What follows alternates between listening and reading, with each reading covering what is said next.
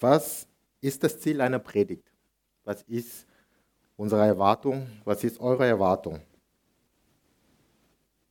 Ich für meinen Teil kann noch sagen, worauf ich heute mit meiner Predigt nicht abziele. Ich möchte keinen schlecht machen. Ich möchte nicht, dass sich irgendjemand schlechter fühlt als heute Morgen oder wo er reingekommen ist. Ich möchte auch nicht, dass wir Gewissensbisse entwickeln.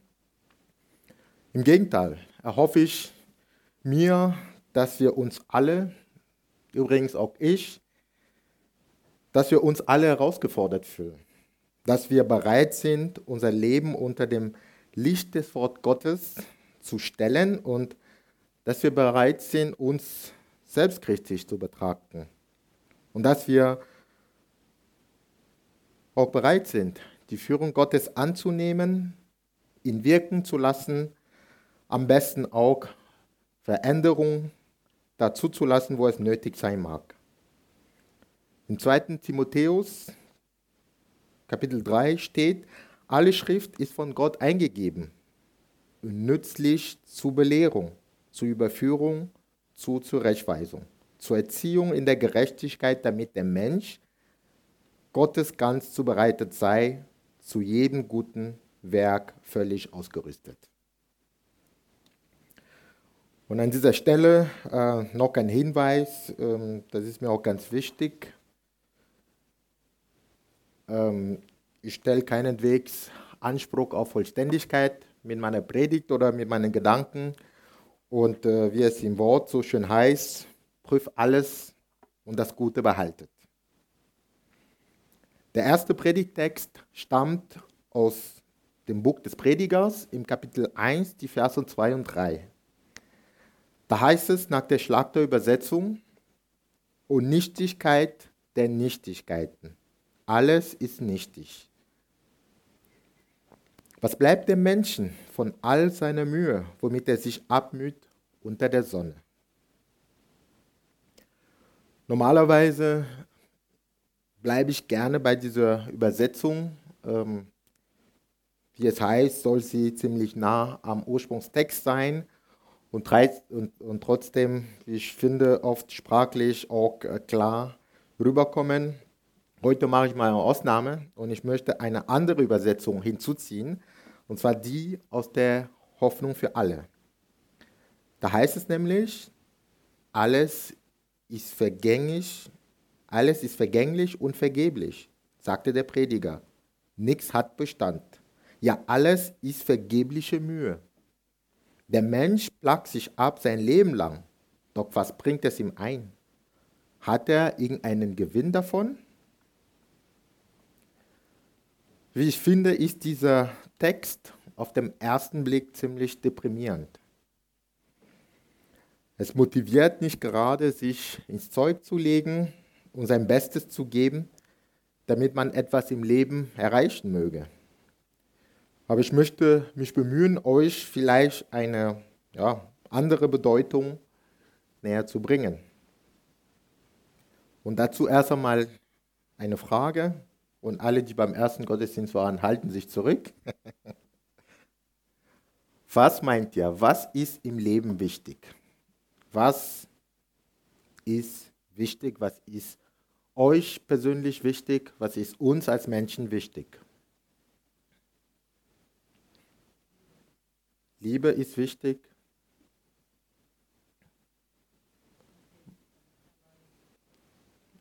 Was würdet ihr sonst sagen? Was ist so wichtig? Was ist erwähnenswert?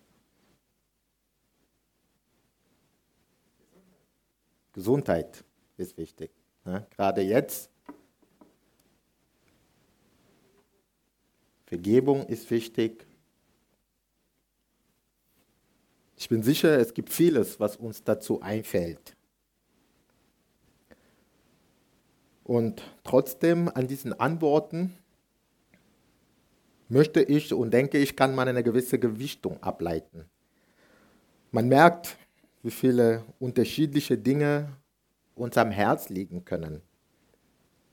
Wir haben von Liebe, von Vergebung, von Gesundheit gehört, wir können noch dazu weitere Punkte nennen, ob Familie, ob Kinder, die Beziehung zu einem Menschen als Lebenspartner, Lebenspartnerin, Ehefrau, Ehemann, die Arbeit, die Ausbildung, wenn man drin ist, die Erziehung der Kinder, die Zufriedenheit, Friede und so weiter und so fort. Das sind alle wichtige Stützpfeilen im Leben, gar keine Frage. Und auch natürlich, da wäre dann noch der Glaube und die Gemeinde, die auch wichtige Aspekte sind oder sein sollten, zumindest für uns als Nachfolger Christi. Und ihr merkt schon, wie demonstrativ ich Glaube und Gemeindeleben am Ende der Auflistung gestellt habe. Das war bewusst so. Ich weiß, ihr seid da wahrscheinlich viel besser dran wie ich, aber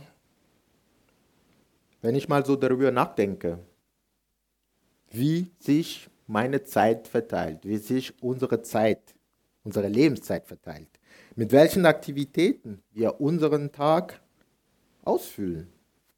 Das machen wir so den ganzen Tag. Wir sind mit so vielen wichtigen Dingen beschäftigt. Und das ist überhaupt nicht sarkastisch oder despektierlich gesagt. Wir haben so viel zu tun. Und leider kann es vorkommen, dass wir den Blick für das Wichtigste überhaupt verlieren. Wenn es um die Pflege, wenn es um die Beziehung zu Gott geht, wenn es vielleicht auch um Termine in der Gemeinde geht oder um Anliegen, die mit Gott zusammenhängen, dann fallen, wir, dann fallen uns leider so oft guten Ausreden, warum wir uns die Zeit nicht nehmen können oder eher uns die Zeit nicht nehmen wollen. Ich habe keine Zeit. Ich habe im Moment keine Zeit. Wie gut wir diesen Satz kennen, wie leicht er uns über die Lippen geht, wenn es um geistliche Sachen geht. Und ich möchte da auch schon bei mir anfangen. Ich habe bei der Vorbereitung von dieser Predigt ja, mich selber dabei ertappt, wie ich denke, was eigentlich so meine Prioritäten sind, wie ich sie definiere. Unsere Lebenszeit ist ziemlich das Einzige, was wir überhaupt nicht in der Hand haben. Jede Sekunde, jeder Atemzug ist ein Geschenk Gottes. Und diese Zeit, die wir so gerne einteilen und die wir so gerne verplanen, die gehört uns nicht mal. Gott ist derjenige, der unser Herzen schlagen lässt. Und er allein hat die Stunde bestimmt, an der unser Herz nicht mehr schlagen wird. Und bis dahin leben wir in vollständiger Abhängigkeit von ihm, auch wenn wir das so nicht bewusst wahrnehmen. Wenn man es wirklich überlegt, von den 24 Stunden, die wir jeden Tag zur Verfügung haben, von den 1440 Minuten, wie viel davon geht auf Gott?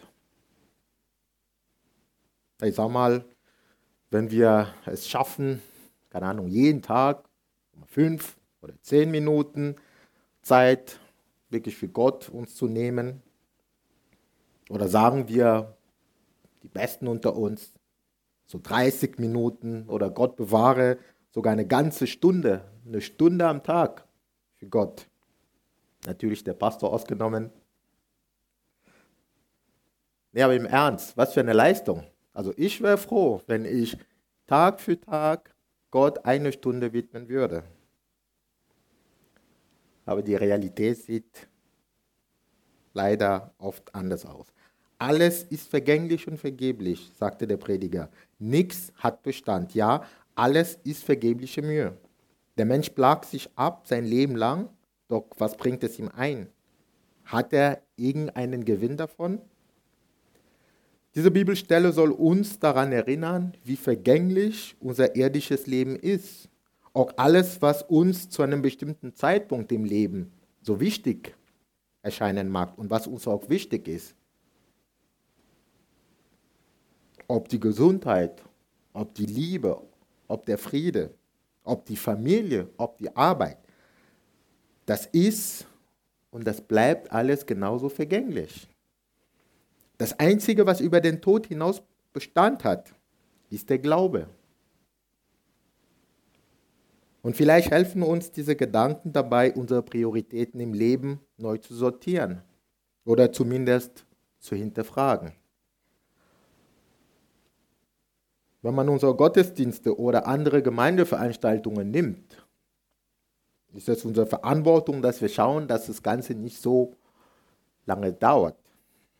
Na, dass wir nicht riskieren, dass sich Gäste oder auch Gemeindemitglieder sich bruskiert fühlen und dass es dem einen oder anderen vielleicht zu lange dauert.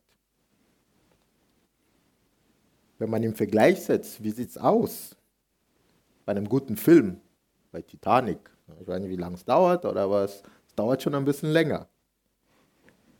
Oder bei unserer Lieblingsbeschäftigung.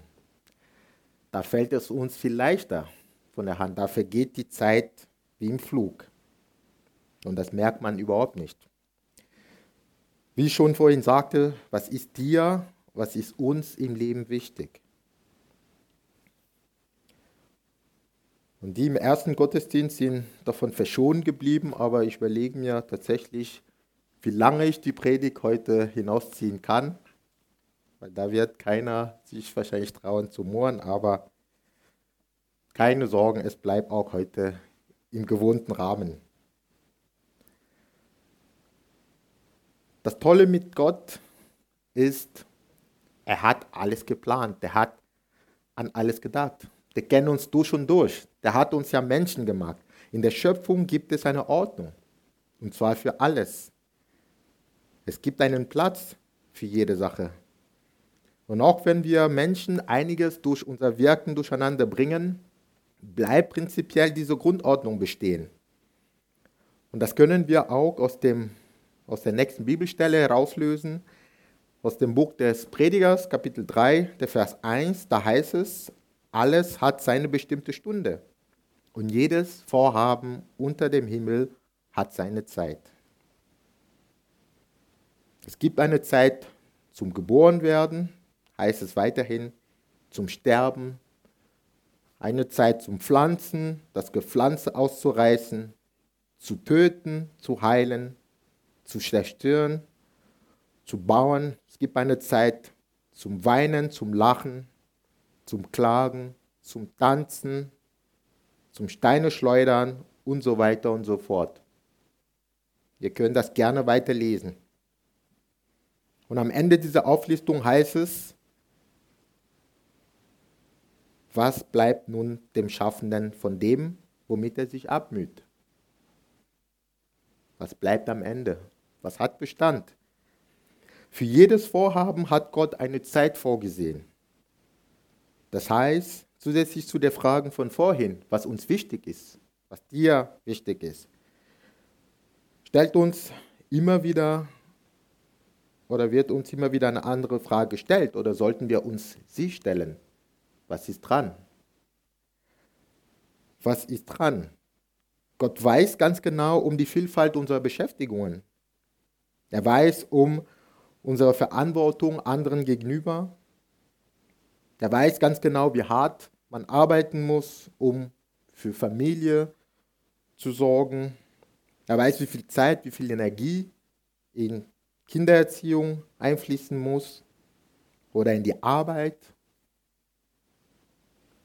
Er weiß es auch ganz genau, wenn wir uns um Pflegebedürftige kümmern müssen das sind allesamt sehr gute und sehr vertretbare Gründe, warum man manchmal kaum dazu kommt, sich Zeit für Gott und für seine Einliegen freizuschaufeln. Und so sehr Gott dieses ehrliches, ein engagiertes, ein, ein uneigennütziges Leben schätzt, trotzdem möchte er nicht, dass wir eines aus dem Blick verlieren. Und zwar, dass alles vergänglich ist, dass alles vergeblich ist und auch, dass alles zu seiner Zeit gestehen soll.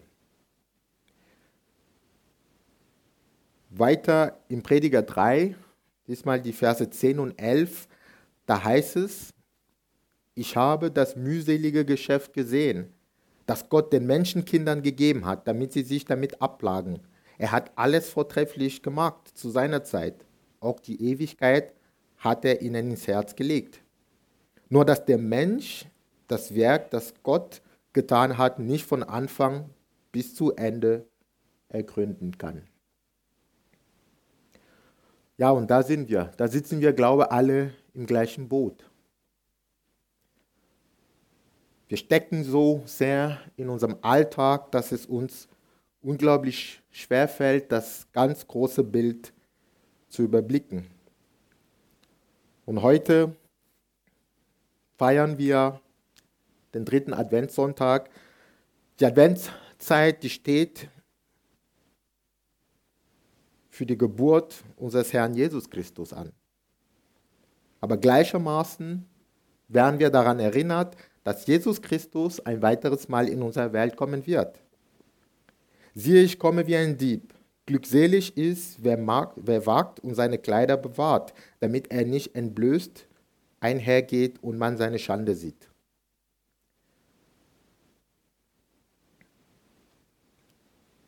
Wie sieht es aus? Sind wir soweit? Bist du soweit? Rechnen wir tatsächlich damit, dass Jesus zurückkommt? Wären wir soweit, wenn Jesus genau jetzt zurückkommen würde? Haben wir uns vorbereitet? Haben wir überhaupt angefangen zu backen? Ich meine, wenn man verreist, und das weiß ich jetzt, muss man ganz früh schon anfangen zu packen, damit man hinterher nicht in Stress fällt. Es gibt nicht wenige, die der Meinung sind, es gibt noch Zeit. Was wird da noch passieren?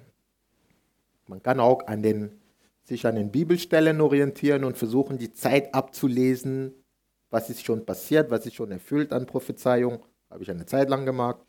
Und sagen, okay, wie viel Zeit bleiben uns noch? bis Jesus kommt. Oder sich darauf verlassen, wie gesund man lebt, dass man sich topfit fühlt. Und dass man meint, dass man mehr Zeit hätte. Auch in dieser Zeit der Pandemie, wo so viel nach hinten geschoben wird, wo man quasi teilweise das Leben in Klammern setzen kann und warten, abwarten, bis bessere Zeiten kommt. Na, irgendwann gibt es dann kein Corona mehr und dann kann man wieder anfangen, in den Gottesdienst zu kommen oder andere Aktivitäten nachzugehen. Das ist alles verständlich. Nur der Punkt ist, wir können so viel planen. Aber keiner von uns weiß, ob er je die Früchte seiner harten Arbeit genießen wird. Denn wir haben hier keine bleibende Stadt, sondern die zukünftige suchen wir, heißt es im Hebräer 13, Vers 14. Wie ist es so, wenn man auf der Durchreise ist? Man sollte es eigentlich erkennen, wenn jemand nicht daheim ist. Manche können aus dem Koffer leben, wenn man weiß, man ist irgendwie im Urlaub und man richtet sich ja nicht völlig ein oder andere mögen es eher gemütlich und auch wenn es für kurze Zeit ist, man packt alles heraus und man mag es sich nämlich gemütlich, egal welcher Typ wir sind. Der Punkt ist, wir sollen nie vergessen, es geht weiter. Hier ist nicht das Ende. Wir sollten also anfangen zu packen, wenn es noch nicht der Fall gewesen ist. Und es geht nicht darum, aufzuhören mit dem Leben, aufzuhören mit dem Planen, mit dem Träumen, aber es geht darum, sich in Alarmbereitschaft zu stellen und bereit zu sein, loszugehen, wenn die Zeit reif ist. Was kann das konkret für unser Leben heißen? Zuallererst fängt es mit einer Entscheidung an. Jeder von uns kommt an den Punkt, wo er sich die Frage stellt, bin ich bereit, Jesus Christus zu folgen? Bin ich bereit, in mich anzuvertrauen? Wollen wir, dass Jesus in unser Leben eingreift, dass er uns den Weg weist, dass er uns seinen Weg weist? Denn nur so können wir das Fundament des Glaubens in unser Leben herrichten. Und es kommt nicht darauf an, wie wir weiter bauen. Es ist ganz egal, wie wir unser Leben führen. Wenn wir nicht auf Jesus bauen, wenn unser Fundament nicht unerschütterlich ist, dann ist es leider nur eine Frage der Zeit, bis unser Kartenhaus in sich zusammenfällt. Und diese Entscheidung, zu folgen, das ist nicht eine einmalige Angelegenheit, sondern im Verlauf unseres Lebens, im Alltag, werden wir immer wieder damit konfrontiert, wofür wir uns entscheiden, was wir an erster Stelle setzen, was uns wichtig ist, womit wir unseren Tag anfangen, womit wir unseren Tag aufführen, wie wir unseren Tag ausfüllen. Und das bringt mich zum nächsten Punkt. Wenn man unser Alltagstrubel sieht, wie leicht ist es, an sich, sich zu vertändeln, sich zu verlieren. Wenn man das hohe Tempo sieht, was in unserer Gesellschaft vorgegeben ist, wenn man sieht, wie viele Aktivitäten teilweise auch Kinder haben können, auch im Kindergarten, wie viele Termine, welche Verantwortung, welche Ablenkungen wir ausgesetzt werden, Tag für Tag. Da ist es nicht verwunderlich, dass es so leicht fällt, das Ziel aus den Augen zu verlieren. Es fällt immer schwerer, auf die Pausentaste zu drücken, sich Zeit zu nehmen. Zeit für Ruhe, Zeit für Besinnung auch in der Adventszeit oder gerade in der Adventszeit sollte es an sich wichtig sein, sich Freiräume zu schaffen und bewusst auf die, Grenz, auf die Bremse zu treten. Und deshalb weiß, dass ich von Anfang an nicht so davon überzeugt war, nicht so ein großer Fan war, ob Ruhe vor Gott, diese Veranstaltung, die seit mehreren Monaten jetzt stattfindet, ob es in dieser Form so sinnvoll ist. Na? Wirklich eine Veranstaltung, wo man jetzt das Ganze nicht mit einem Wahnsinnsprogramm ausfüllt, sondern wo wirklich Zeit und Raum gelassen wird, um vor Gott zu treten, hinzuhören, Gott zu suchen. Und zwar zwei Stunden lang. Und ich muss sagen, ich habe für mich da meine Meinung geändert und auch nicht zuletzt aufgrund dieser Predigt, dass es wichtig ist, dass es mir persönlich wichtig geworden ist, mir diese Zeit einzuplanen, wo ich in meinem Alltag, in meinem Wochenablauf wirklich ein Kontrastprogramm eingebaut habe, wo ich wirklich auf die Bremse trete und ja, mich herausfordern lasse. Es ist natürlich eine ungewöhnliche Zeit und auch herausfordern, bei der Sache zu bleiben, sich Zeit zu nehmen, auf Gott zu hören. Aber mir persönlich hat es gut getan. Es hat mir gut getan, in dieser Form darin zu investieren, mich ein bisschen darin zu üben, ich meine, ähm, der Glaube hat mit Freiwilligkeit zu tun, aber manchmal tun wir uns Christen schwer damit, dass man etwas übt. Es ist natürlich viel an der Gnade Gottes gelegen, aber es liegt auch an uns, uns manchmal zu überwinden und uns dazu zu zwingen, bestimmte Sachen zu machen und gerade auf die Bremse zu treten, das ist etwas, was eine Entscheidung fordert. Und vielleicht ist es bei euch etwas anders. Aber ich kann dazu nur ermutigen. Sucht euch etwas aus, wo ihr zusätzlich in eure Beziehung zu Gott investiert und euch da eine zusätzliche Zeit einräumt. Denn es lohnt sich auf jeden Fall. Ein weiterer Punkt, vorhin habe ich schon davon gesprochen, zu backen. Wenn man verreisen möchte, wenn man auf der Durchreise ist, dann sollte man bereit sein, weiterzugehen.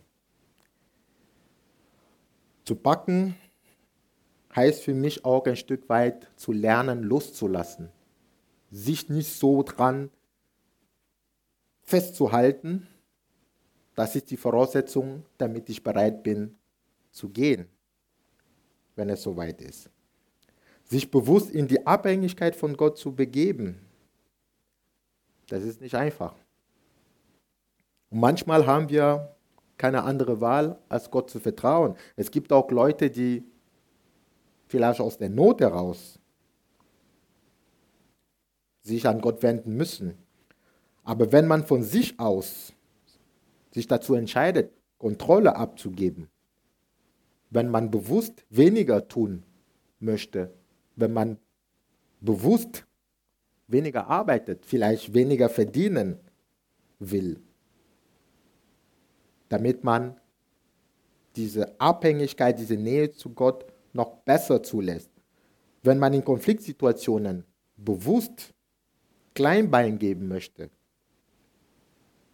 auch wenn man sich im Recht fühlt. Das alles, das ist nicht unsere primäre Natur als Menschen. Und das erfordert Mut, das erfordert Demut, das erfordert Vertrauen. Vertrauen darin, dass Gott es gut mit uns meint, dass Gott uns mit allem, was wir brauchen, versorgen kann und dass auch Gott für unser Recht einstehen kann, damit wir nicht zu kurz kommen. Ich komme zum Schluss dieses Gedanke der Vergänglichkeit hat mir persönlich geholfen. Das ist für mich eine Befreiung zu wissen, dass im Leben am Ende alles vergänglich ist. Dass es am Ende eigentlich ja, halb so schlimm ist. Auch das, was schief geht. Und es ist auch eine Frage der Perspektive. Weil wenn man auf die Perspektive der Ewigkeit gucken würde, wenn man sich danach richten würde, dann erscheinen manche Kraftanstrengungen, manche Konflikte, die man austrägt, manche Kämpfe, die man in der Beziehung untereinander, die man auf Arbeit, manche Investitionen, auch zeitlich, die erscheinen dann auf einmal ja, vielleicht nicht ganz sinnlos, aber zumindest weniger weitreichend, wie man das meint. Und dann kann man sich wirklich die Frage stellen, wofür das Ganze? War es wirklich wert? War es wert, aufgrund eines Disputs keinen Kontakt mehr mit der Familie zu haben, keinen Kontakt mehr mit dem Nachbar, keinen Kontakt mehr war es wert, wirklich die Ellbogen so auszufahren, um eine gewisse Position zu erreichen? Diese Frage stellt sich jeden von uns. Denn was wird es einem Menschen helfen, wenn er die ganze Welt gewinnt und sein Leben verliert? Es darf in unserem Leben nicht nur um das Heute und Jetzt gehen und auch nicht nur um die Zukunft, um das, was wir geplant haben, was, wovon wir träumen, was wir uns wünschen.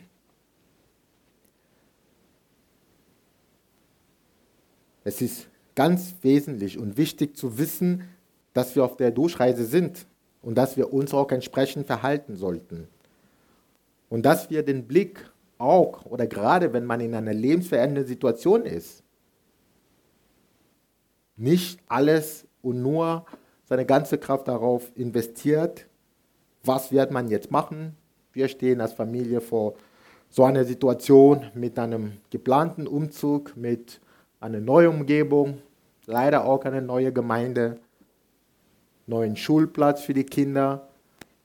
Es ist schon einiges zum Organisieren, ein Haus zu bauen und was weiß ich was. Aber ich möchte für mich festhalten, es ist möglich, zweigleisig zu leben.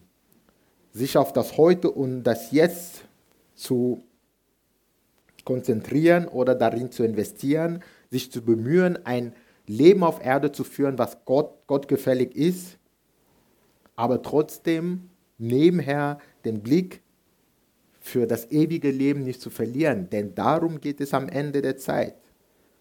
Und das heißt für mich auch, bereit zu sein und damit jederzeit zu rechnen, dass unser Herr Jesus endlich wiederkommt.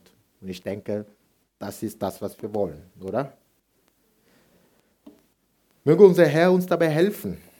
Möge er uns dabei helfen, die wahre Bedeutung vom Advent zu erkennen, auf das unser Leben ständig nach ihm gerichtet sei und auf das wir stets auf die Rückkehr unseres Herrn eingestellt sind. Und das am besten auch, wenn die Weihnachtszeit vorüber ist. Amen.